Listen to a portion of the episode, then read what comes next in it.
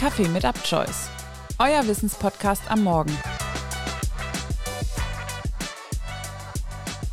Herzlich willkommen zurück zu einer neuen Ausgabe von Kaffee mit Upchoice am Dienstag. Heute widmen wir uns in der Kategorie Sport aufgrund der gegebenen Aktualität einer der wichtigsten und emotionalsten Auseinandersetzungen im europäischen Clubfußball, dem Derby della Madonnina, das auch Derby di Milano genannt wird. Im Champions League Halbfinale treffen diese und nächste Woche nämlich die beiden Stadtrivalen der AC und Inter Mailand aufeinander. Wir springen zeitlich zurück an einen kalten Samstag und zwar den 16. Dezember 1899, denn an diesem historischen Datum gründen die beiden Briten Alfred Edwards und Herbert Kilpin den Fußball- und Cricket Club Milan Cricket and Football Club.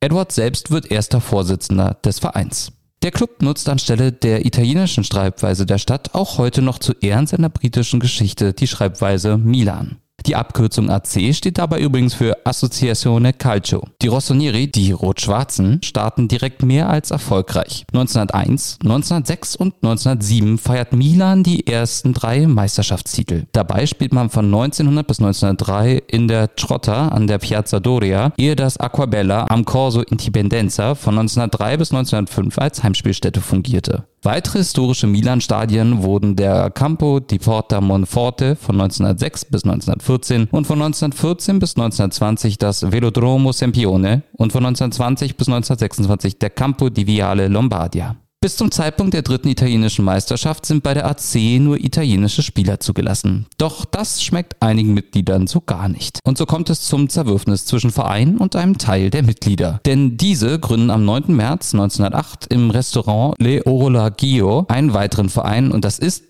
Natürlich der Football Club Internationale Milano als internationalen Mailänder Verein. Der Name ist dabei natürlich auf Grundlage des Streits mit den anderen Milan-Mitgliedern gewählt worden. Ähnlich wie der Lokalrivale legte Inter furios los. Die erste Meisterschaft ließ nur zwei Jahre auf sich warten und wurde 1910 eingefahren. Bis zum Ende des Zweiten Weltkriegs dominierte Inter die Mailänder Fußballwelt. Nach dem Titel 1910 folgten vier weitere, 1920, 1929, 1938 und 1940. 1932 fusionierte der Verein auf Bestreben des italienischen Diktators Mussolini mit Milanese Unione Sportiva zu Ambrosiana Inter. Nach dem Zweiten Weltkrieg wurde diese Fusionierung wieder rückgängig gemacht. Bis dahin hatte Inter seine Heimspiele von 1908 bis 1913 in der Campo Sportivo in der Via Ripa Tichinese, von 1913 bis 1930 in der Campo Goldoni und von 1930 bis 1947 in der Arena Civica ausgetragen. 1925 hatte der AC Milan ein neues Stadion bauen lassen und nannte dies San Siro. San Siro übrigens aus dem einfachen Grund, dass es im gleichnamigen Mailänder Stadtteil liegt. Seit 1947 trägt auch Inter dort seine Heimspiele aus. Dabei heißt das Stadion seit 1980 gar nicht mehr San Siro, sondern Giuseppe Meazza. Meazza, der 1979 verstorben war, hatte zuvor von 1927 bis 1940 für Inter und von 1940 bis 1942 für Milan gespielt. Heute finden dort bei Heimspielen beider Clubs 76.000 Zuschauer ihren Platz. 44 Jahre nach dem letzten Meistertitel war Milan dann wieder an der Reihe und sammelte die fünfte italienische Meisterschaft ein. Bis 1962 schraubte die erfolgreiche erfolgreiche Milan-Generation das Scudetto-Konto auf neun Titel in die Höhe. Scudetto ist übrigens eine Bezeichnung für den Gewinn der italienischen Meisterschaft und heißt übersetzt so viel wie kleiner Schild, in Anlehnung an die Form des italienischen Meisterschaftspokals. Auch der erste europäische Titel konnte gewonnen werden. Am 22. Mai 1963 gewann Milan im Londoner Wembley Stadion vor 45.700 Zuschauern den Europapokal der Landesmeister im Finale gegen Benfica Lissabon um Superstar Eusebio mit 2 zu 1, dank eines Doppelpacks von José Altafini in der zweiten Halbzeit. Kapitän des AC Milan in London war damals übrigens Cesare Maldini, der Vater des späteren Champions League-Siegers mit den Rossonieri Paolo und Großvater des heutigen Milan-Profis Daniel Maldini. Und der Erzrivale? Der gewann fast genau ein Jahr später am 27. Mai 1964 im Wiener Praterstadion mit 3 zu 1 gegen Real Madrid. Kapitän der Nerazzurri, der Schwarz-Blauen, wie die Interspieler auch genannt werden, war übrigens der Italiener Armando Picci. Doch nun genug Geschichte und Historie.